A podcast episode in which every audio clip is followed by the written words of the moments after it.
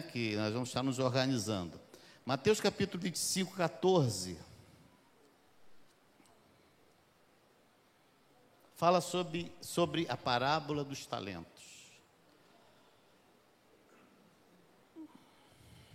Mateus capítulo 25, versículo 14. Pois será como um homem que, ausentando-se do país, chamou seus servos e lhes confiou os seus bens. A um deu cinco talentos, a outro deu dois, e ao outro deu um, de acordo com a capacidade de cada um deles. Então partiu. O servo que tinha recebido cinco talentos saiu imediatamente a negociar com eles e ganhou outros cinco. Do mesmo modo que tinha recebido dois, ganhou outros dois. Mas o servo que tinha recebido um talento, saindo, fez um buraco na terra, escondeu o dinheiro do seu senhor. Depois de muito tempo, o senhor daqueles servos voltou e fez um ajuste de contas com eles. Aproximando-se o que tinha recebido cinco talentos, entregou outros cinco, dizendo: o Senhor me confiou cinco talentos, eis aqui outros cinco que ganhei. O Senhor disse: Muito bem, servo bom e fiel. Você foi fiel no pouco e sobre o muito colocarei. Venha participar da alegria do seu Senhor. Aproximando-se aproximando também o que tinha recebido dois talentos, disse: O Senhor me confiou dois talentos, e eis aqui outros dois que ganhei. Então o Senhor disse: Muito bem, servo bom e fiel. Você foi fiel no pouco, sobre o muito colocarei. Venha participar da alegria do seu Senhor. Chegando por fim, o que tinha recebido um talento disse: Sabendo que o Senhor é um homem severo, que colhe onde não plantou e ajunta onde não espalhou, fiquei com medo, escondi o seu, escondi o seu talento na terra. Aqui está o que é seu mas o Senhor respondeu: Servo mau e preguiçoso, você sabia que eu colho onde não plantei e ajunto onde não espalhei? Então você devia ter entregado meu dinheiro aos banqueiros e eu, ao voltar, receberia com juros o que é meu. Portanto, tirem dele o talento, deem ao que tem dez, porque a todo o que tem, mais será dado, e terá em abundância mas ao que não tem, até o que tem lhe será tirado. Quanto ao servo inútil, lancem-no para fora nas trevas, e ali haverá choro e ranger de dentes. Eu quero falar sobre um servo com talentos. E o texto vai contar essa história muito conhecida. Quero só destacar aqui o versículo 14 e 15 Pois será como um homem que, ausentando-se do seu país, chamou os seus servos e lhes confiou seus bens. A um deu cinco talentos, a outro dois e a outro um, a cada um segundo a sua própria capacidade. Ele deu a cada um segundo a sua própria capacidade. Nessa parábola dos talentos, Jesus ele nos transmite algumas lições importantíssimas. Eu, queria, eu quero te convidar a que você esteja atento, que todos estejamos atentos para essas lições e que possamos tirar delas algumas verdades de vida para a nossa caminhada. Primeiro, versículo 14 vai nos dizer que todos nós recebemos talentos, todos nós temos recebido de Deus aptidões e talentos que precisam ser cultivados. Hoje nós apresentamos aqui de manhã, e eu vou ler daqui a pouco também, os líderes dos ministérios que vão estar trabalhando esse ano. 20 líderes, a princípio, outros depois, né, teremos outros líderes também, outros ministérios serão criados. Hoje também nós distribuímos um questionário para a igreja. Eu queria que você que não pegou, pegasse também preenchesse. É um questionário muito pequeno, rápido, em que você vai colocar ali qual é o ministério que você tem afinidade, você gosta de trabalhar. Porque ninguém que está aqui me ouvindo hoje ou me vendo pela rede social pode dizer que eu não tenho talento para nada. Eu não tenho, o meu talento é ficar sentado ouvindo. Todos, Deus tem nos dado talentos, aptidões. Precisamos é descobrir, se você não descobriu ainda, você precisa descobrir qual é o seu ministério. O que que Deus tem te dado para você desenvolver porque Deus tem te dado, não é para você guardar, não é para você esconder, é para você desenvolver e usar isso para a glória de Deus. Todos nós temos um trabalho a desempenhar e um propósito na vida. Você não veio aqui simplesmente para fazer o que você fez até agora.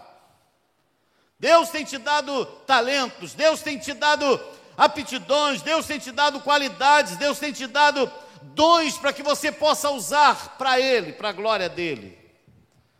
Todos nós temos capacidade de produzir para a nossa vida, mas também para a vida daqueles que nos cercam. Existem pessoas próximas de nós que precisam ser abençoadas através da sua vida. Lá no seu trabalho, onde você trabalha, você que é professor, temos aqui na igreja muitos professores, você que é professor, Deus te colocou naquela sala de aula, Deus tem te capacitado a ser um bom professor para que você possa abençoar a vida daquelas pessoas daquela sala de aula. Você que trabalha no comércio, Deus te colocou naquele lugar para que você possa abençoar as pessoas que vão ali comprar. Você que é dona de casa, ou você que faz alguma coisa em casa, Deus te tem dado esses talentos para que você possa abençoar a vida de outras pessoas. Não importa onde você desempenha as suas funções, as suas atividades, mas isso não é só para você. Deus tem te capacitado para que você possa abençoar as pessoas que te cercam. E eu te pergunto, tem sido assim? Não somos um membro inativo do corpo. Ninguém é uma peça descartável. Todos nós que estamos aqui fazemos parte dessa engrenagem que faz mover a família, que faz mover a igreja, que faz mover a sociedade rumo aos propósitos estabelecidos por Deus. Diz o texto: e lhes confiou os seus bens. Queridos, Jesus nos confiou seus bens para que nós possamos desempenhá-los para a glória dele. E o que é que Jesus nos entregou? Vamos ver. A todos nós aqui. Primeiro, ele nos entregou as verdades do evangelho. 1 Coríntios 9:16, Paulo vai dizer: Se anuncio o evangelho, não tenho de que me gloriar pois sobre mim pesa essa obrigação. Porque ai de mim se não pregar o Evangelho. Temos recebido as verdades do Evangelho e precisamos pregar. O apóstolo Paulo ele diz: ai de mim se não pregar o Evangelho. Judas 3 vai dizer: exortando-vos a batalhardes diligentemente pela fé que uma vez por todas foi entregue aos santos. Deus tem nos dado as verdades do Evangelho, mas Deus tem nos dado mais, Ele tem nos dado o poder espiritual. Atos 1,8 diz: Mas recebereis poder ao descer sobre vós o Espírito Santo, e sereis minhas testemunhas. Você tem recebido o Espírito Santo, mas não é para você. Você tem recebido o Espírito Santo, diz o texto, para que seja testemunha do Senhor. 2 Timóteo 1,14. Guarda o bom depósito mediante o Espírito Santo que habita em nós. Terceiro lugar, Deus tem nos dado os dons espirituais. 1 Coríntios 12 vai dizer: Porque a um é dado mediante o Espírito a palavra de sabedoria. A outro, segundo o mesmo Espírito, a palavra do conhecimento. A outro fé, a outro dom de curar, a outro operações de milagres, a outro profecia, a outro discernimento de espírito, a outro variedade de línguas, a outra capacidade de interpretá-la. Deus tem nos dado esses dons espirituais Deus tem te dado palavra do conhecimento e você tem usado isso para a glória de Deus. Deus tem te dado o dom da profecia, você tem profetizado. Deus tem te dado o dom da fé, você tem usado a sua fé. Deus tem te dado os dons de curar, você tem orado pelas pessoas enfermas. Deus tem te dado palavra do conhecimento, você tem usado. Temos nós usado os dons que Deus tem nos dado? Pergunte você a si mesmo. Você tem usado os dons que Deus tem te dado? Romanos 16, 6 a 8 vai dizer, mesmo Paulo, tendo, porém, diferentes dons segundo a graça que nos foi dada. Se profecia, seja segundo a proporção de fé. Se ministério, dediquemo-nos. Ou o que ensina, esmere-se ao fazê-lo. O que exorta, faça com dedicação. O que contribui, com liberalidade o que preside com diligência e quem exerce misericórdia com alegria. Deus tem te dado um ministério, Deus tem te dado um dom. Tem usado você esse dom? Quem sabe o ministério? Deus tem te chamado para o ministério. Quem sabe Deus tem te chamado para exortar algumas pessoas? Ou para contribuir, Deus tem te abençoado para você contribuir, ou para presidir, para liderar, ou quem sabe Deus tem te dado o dom da misericórdia. Mas Efésios capítulo 4, versículo 11 também vai dizer, mesmo Paulo, e ele mesmo concedeu uns para apóstolos, outros para profetas, outros para evangelistas e outros para pastores e mestres e 1 Timóteo 4,14, Paulo fala para o jovem pastor Timóteo: Não te faças negligentes para com o dom que há em ti. Não podemos ser negligentes com o dom que Deus tem nos dado. Deus tem te dado um dom. Todos vocês que estão me ouvindo, estão me vendo agora. Deus tem te dado um dom e o conselho bíblico, o conselho da palavra é: não te faças negligente com o dom que há em ti. Você sabe que eu não gosto muito, mas eu quero fazer isso agora. Eu queria que você dissesse para a pessoa que está do seu lado: não seja negligente com o dom que Deus tem te dado. Enquanto eu bebo uma água.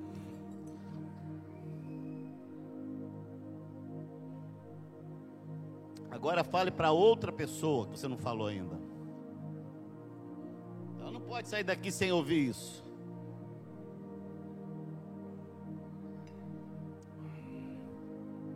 Não te faças negligente com o dom que Deus te deu.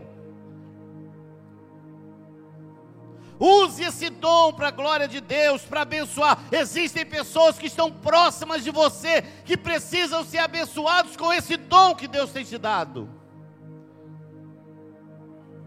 Certamente. Um desses dons Deus tem te dado, portanto, não seja negligente. Segundo lugar, os talentos são distribuídos segundo a medida da nossa capacidade. Diz o texto, versículo 15. Os dons de Deus são de valor fabuloso. E eles, esses, ele dá aos seus servos segundo a própria capacidade de cada um. Por isso que são variados. Por isso que não quer dizer que todo mundo tenha todos os dons, porque não tem. Um é chamado para presidir, outro é chamado para profetizar, outro é chamado para ser mestre, para ensinar, outro é chamado para usar de misericórdia, outro é chamado para exortar, outro é chamado para aconselhar, outro é chamado para cantar, outro é chamado para contribuir, outro é chamado para visitar, outro é chamado para socorrer. Cada um tem um dom, qual é o seu? Você já descobriu o seu? você acha que é o pastor que tem que fazer tudo? É só o conselho local que tem que fazer. Na medida da nossa capacidade, todos crentes salvos têm sua medida do Espírito Santo, mas há diferença na quantidade e na qualidade de serviço que pode desempenhar para Deus. Jesus conta nessa parábola que um servo recebeu cinco talentos. Por quê? O Senhor falou: esse aí pode receber cinco. Ele vai saber usar os cinco. A outro, mas outro recebeu dois. Por quê? Porque ele tinha capacidade para desenvolver dois. Mas a outro ele deu um. Esse pode desenvolver um talento. Então, talvez Deus te chamou para ser líder, para liderar um grande grupo. Talvez não. E você não é menor nem maior por causa disso. Como eu falei aqui hoje para os líderes, quanto mais funções Deus nos dá, mais humildes precisamos ser e mais servos nós temos que ser. Os talentos são distintos em quantidades variadas, por quê? Porque somos diferentes uns dos outros. No corpo há muitos membros. Cada um exerce a sua função de acordo com a sua capacidade para o bem do corpo, mas todos são importantes. Se você quiser, faça isso, chegar em casa só para fazer um teste. Tem um guarda-roupa da sua casa? Pegue, tire o seu calçado e dá um chute, só com o dedo mindinho do pé no, no, no guarda-roupa. Ah, teve gente que fez assim, ai, sentiu a dor aí, né? A gente sente. Mas eu não falei que é para a perna, a cabeça, eu falei o dedo mindinho, aquele pequenininho. O que, que acontece quando gente dá uma topada, quando a gente chuta sem querer, com o dedo mindinho? Ai, até quem está perto sente a dor, né? Se, se sente solidário com a dor dele, porque dói. É um dedinho pequenininho. Ele faz parte do todo. Ele é importante. Todas as partes do nosso corpo são importantes, são indispensáveis. Mas tem um que exerce uma função maior, a cabeça. Né? O cérebro, por exemplo, tem que pensar. E o dedinho? funções muito diferentes, mas tão necessários. Talvez você esteja pensando, pastor, eu sou tão pequeno, eu não sei cantar, não sei pregar, mas eu gosto muito de visitar as pessoas e orar com elas. Aí, é o seu ministério. Se não tiver alguém que visite alguém, que sente com alguém, que chore, como é que vai ser? Você é importante, o seu ministério é importante. Deus não te deu esse ministério, Deus não te deu esse dom para você usar isso para você, para você curtir só para você. Deus não tem te capacitado para você usar isso só para o seu benefício. Deus tem te dado o dom para você usar para a glória dele.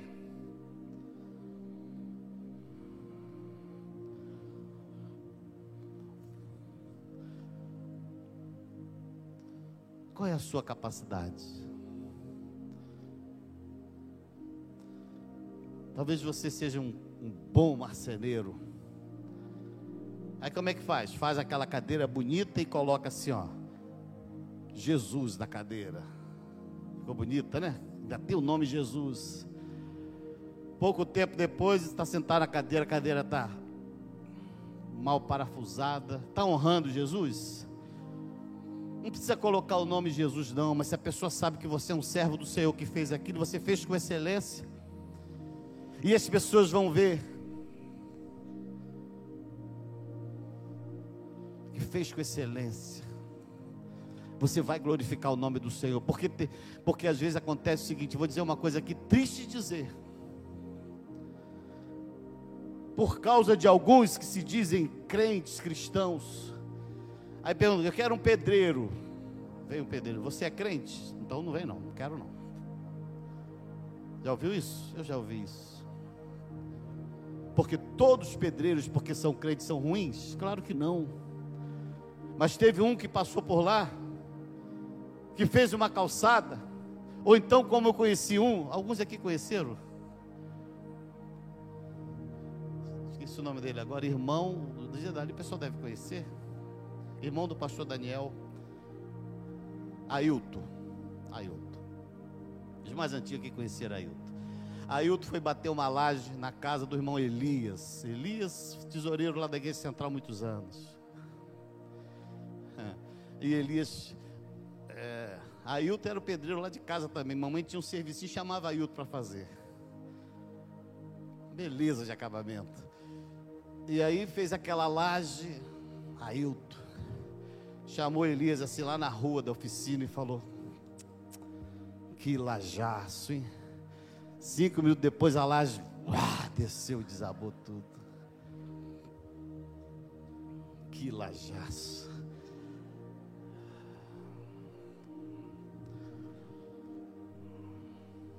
Tudo que nós fizermos precisa glorificar o nome do Senhor. Não é só o meu serviço cristão. Ah, eu sou pastor, então quando eu sou na igreja, na igreja eu sou diácono.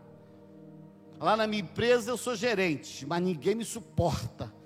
Porque o meu serviço para Cristo é só na igreja, agora no serviço não. Tem que ser lá também, lá é que tem que ser mesmo. Porque ser sal dentro do saleiro é fácil, tem que ser sal lá fora. Nós temos aptidões distintas, mas também temos capacidades variadas e cada um recebeu o quanto podia desenvolver, cada um recebeu na medida da sua capacidade. Enquanto os dois são diferentes, a fidelidade que ele exige é a mesma de todos. Ele deu cinco para um, três para outro, um para outro dois diferentes, capacidades diferentes. A única coisa igual é a fidelidade tem que ser igual. Deus te deu três talentos, seja fiel. Deus te deu dois, seja fiel. Deus te deu um, seja fiel. Porque Deus nunca vai cobrar além do que nos deu. Porque a Bíblia diz: a quem muito é dado, muito será cobrado. E aí tem gente aí querendo cargo, que briga para ter cargo. Cada um deve trabalhar à medida das suas forças, conforme o dom que recebeu. Terceiro ponto. Deus nos deu talentos para serem cultivados, desenvolvidos. Versículo 16 a 18. Os talentos não são para serem guardados, mas para serem desenvolvidos. Não podemos enterrar nossos talentos. Nós somos mordomos de Deus e devemos cultivar com diligência o que nos foi confiado, porque a nossa vida não é como um tesouro escondido, mas a nossa vida precisa ser como uma fonte de bênção para aqueles que nos cercam. Jesus, Jesus elogiou na parábola os servos que investiram, trabalharam, Jesus elogiou os servos que apresentaram seus talentos em dobro. Mas há uma palavra de repreensão àquele que com medo ou com preguiça enterrou seu talento. Esse servo negligente perdeu o seu talento e diz a Bíblia, perdeu a própria vida. Quarta verdade é que os talentos que são distribuídos e cultivados são recompensados. 19 a 23, diz o texto: Depois de muito tempo, o Senhor voltou para prestar contas. Deus não acerta contas logo, sabe por quê? Porque Ele é longânimo. Ele nos dá tempo para desenvolvermos os nossos é, dons e talentos. Ele não voltou ainda, Ele não te levou ainda, porque Ele, ele está te dando tempo para você desenvolver o seu talento. Mas há muitos que, em vez de usar os talentos dados por Deus, enquanto há tempo, tem gente que está lento. Em vez de usar o talento, ele está lento. Lento.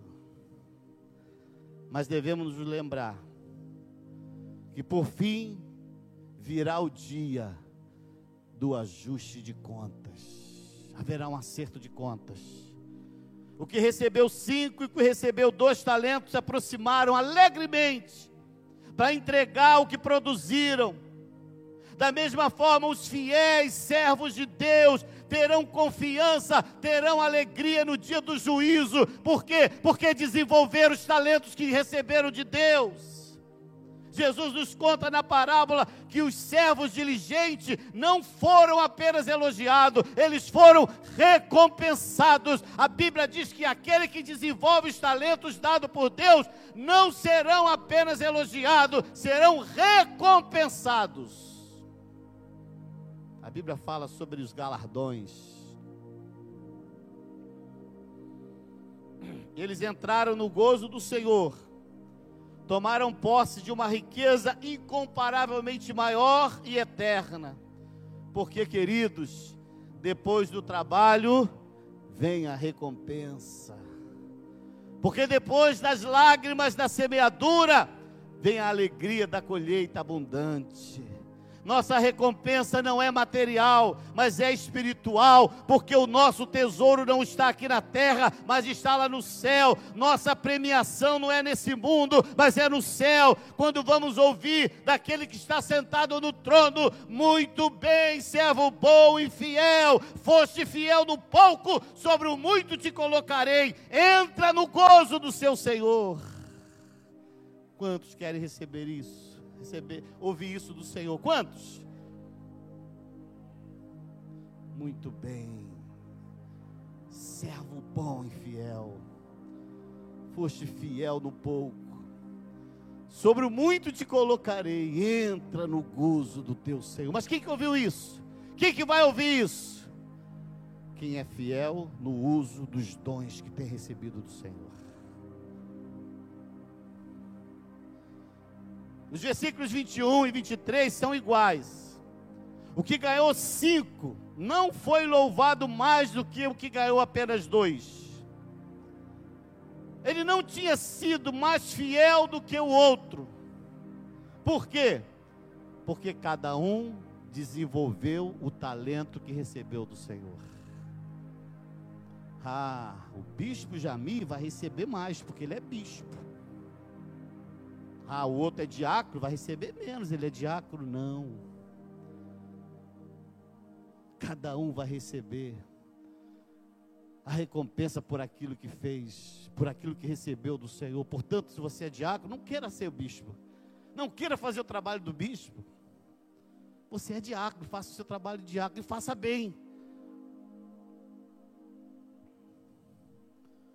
Porque tem gente que é diácono, e faz com tristeza. Tem gente que foi eleito diácono, foi escolhido para ser diácono, recebeu oração para ser diácono, mas está sempre mal-humorado. Não pode nem botar na porta para recepcionista. Porque a pessoa vem, eu não vou botar nessa igreja, um cara lá de cara feia para mim, parece que eu fiz alguma coisa errada. Não é?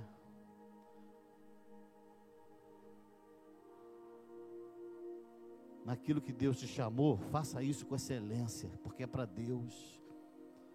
Faça com excelência. Deus tem te abençoado financeiramente para você abençoar outras pessoas. Abençoe, faça isso com alegria. Deus te chamou para aconselhamento, faça isso com alegria. Faça isso bem feito tudo que Deus tem te dado para fazer, faça com excelência, porque Deus ele faz o melhor. Ele nunca nos deu o resto, ele sempre nos deu o melhor. E quando ele tinha o melhor para dar, ele não negou. Ele deu o seu único filho. E por que que vamos dar o pior? Ah, quando eu ficar velho, eu vou trabalhar para o Senhor. Quando eu me aposentar, eu vou trabalhar para o Senhor. Nada disso. Faça hoje. E faça com excelência.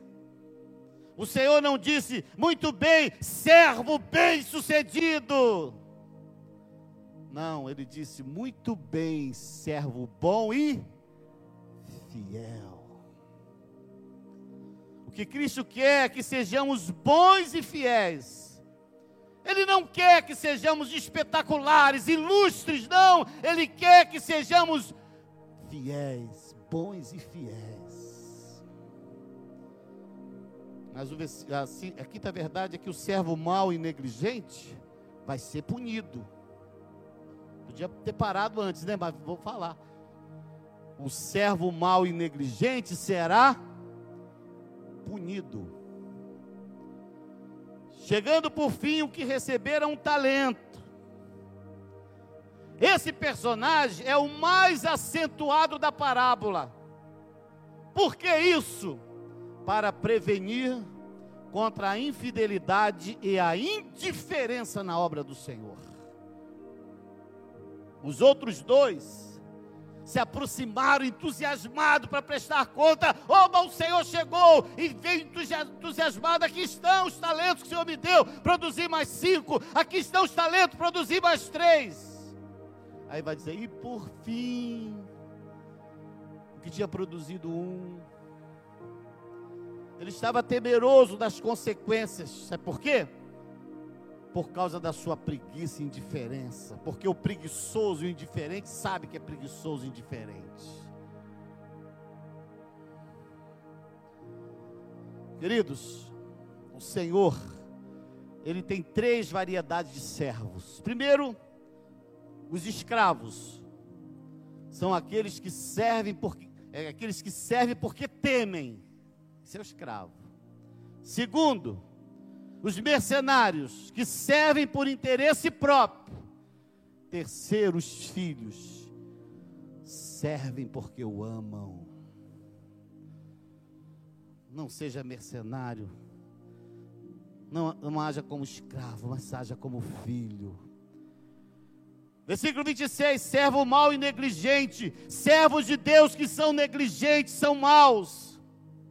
E existem duas maneiras de se pecar Primeiro, você peca fazendo o que não deve ser feito, mas o segundo pecado é não fazendo o que deve ser feito. O homem de um só talento pecou, porque não fez o que devia ter feito. Eu não quero pecar, por não fazer o que Deus tem pedido para me fazer. Você quer? Não peque por não fazer o que Deus tem mandado você fazer. Não sejas negligente para com o dom que há em ti. O texto não conta que ele se apropriou fraudulosamente, fraudulentamente do seu dinheiro, não do dinheiro do Senhor, ele não. O texto não diz que ele gastou aquele dinheiro em devassidões, em pecado, não. O texto diz que ele descuidou em usar aquele dinheiro. Ele não vivia no vício e no pecado, ele era um inativo. Uma pergunta: será que você tem algum talento que não tem usado para o progresso do reino de Deus? Para o servo inútil haverá choro e ranger de dentes lágrimas de remorso sobre uma vida desperdiçada, sobre oportunidades perdidas, tristezas profundas ao se lembrar da alegria que ele poderia ter se ele tivesse cuidado bem da obra do Senhor.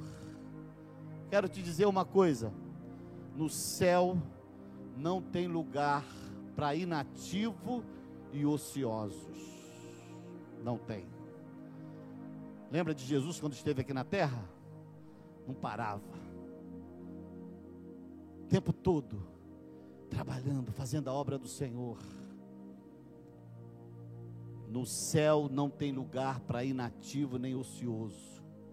Muita gente vai pro, não vai para o céu porque pecou, mas muita gente não vai para o céu porque ficou inativo, não fez nada. Ninguém entra no céu de braços cruzados. E eu te pergunto: você tem desenvolvido os talentos que Deus tem te dado? Você tem sido diligente? Você tem crescido e ajudado outras pessoas a crescerem? Você tem exercido seus dons e talentos para a glória de Deus, para a edificação da igreja? Você tem sido melhor hoje do que ontem? Última pergunta. Você apresentará a Deus os frutos do seu trabalho, ou você vai chegar diante de Deus de mãos vazias? Responda você mesmo. Feche os seus olhos. Como você vai se apresentar diante do Senhor? Senhor. Imagine, vou chegar diante do Senhor. De que forma você vai chegar diante do Senhor? É que você vai correr, ô oh, Senhor, aqui estão os meus talentos. Ou vai ficar com aquele, com medo de chegar. Por fim, diz o texto, chegou o que recebeu um talento. Feche os seus olhos. Vamos ter um momento de reflexão em cima dessa palavra.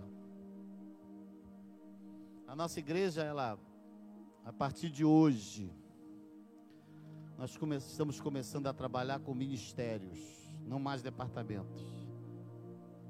E nós temos 20 ministérios que vão começar a atuar. Por enquanto, poderemos chegar a 30 ou mais. Porque a ideia dos ministérios é que todo mundo da igreja esteja envolvido em algum ministério. Ninguém ficar de fora. E não existe ministério de ficar sentado no, no sofá. Não existe. Nessa cadeira confortável aí. Não existe. Se você viu a lista, o questionário que nós distribuímos hoje, não existe ministério de sentar e olhar os outros trabalhar. Não existe. Ministério de fiscal. Deus não te chamou para fiscalizar os outros, para ver se os outros fazem bem ou não fazem. Deus não te chamou para ser um crítico, para ficar só criticando quem faz e não fazer nada. Deus te deu um ministério. Desenvolva esse ministério para Deus. Não estou falando só aqui dentro da igreja, não. Lá naquela escola que você trabalha, você tem sido bênção para aquele lugar ali? As pessoas olham para você e dizem: Fulano, não quero que você nunca saia daqui, porque se você sair daqui, você vai fazer tanta falta. Aonde você mora? Vizinho, será que pensa assim? Ah, tomara que você nunca se mude daqui, porque o dia que você se mudar daqui, isso aqui vai ficar tão ruim. Ou será que se você se mudar, vamos fazer um churrasco para comemorar? Graças a Deus que aquele crente saiu daqui. E aí? Porque tem gente que entra para a igreja, fica insuportável, fica pior do que era antes. Porque começa a achar que é mais santo que todo mundo, ria para os outros, falava com os outros, não fala mais. Então, ficou pior. O evangelho não deixa ninguém pior, deixa melhor. Por isso eu te pergunto: você tem trabalhado para ser melhor hoje do que foi ontem? Qual é o seu talento? Qual é o seu dom? Qual é o seu ministério? Feche os seus olhos e pergunte hoje para Deus: Senhor, se você não sabe, pergunte hoje, Senhor, eu quero saber qual é o meu ministério, qual é o meu, qual o ministério que o Senhor quer me usar, onde, de que forma o Senhor quer me usar.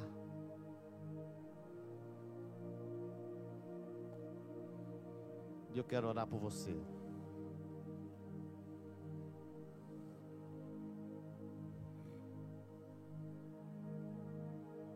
Não se esqueça. Nós não pecamos apenas por algumas coisas que fazemos, mas muitas vezes pecamos por não fazermos o que Deus tem colocado para nós fazermos. Vamos orar.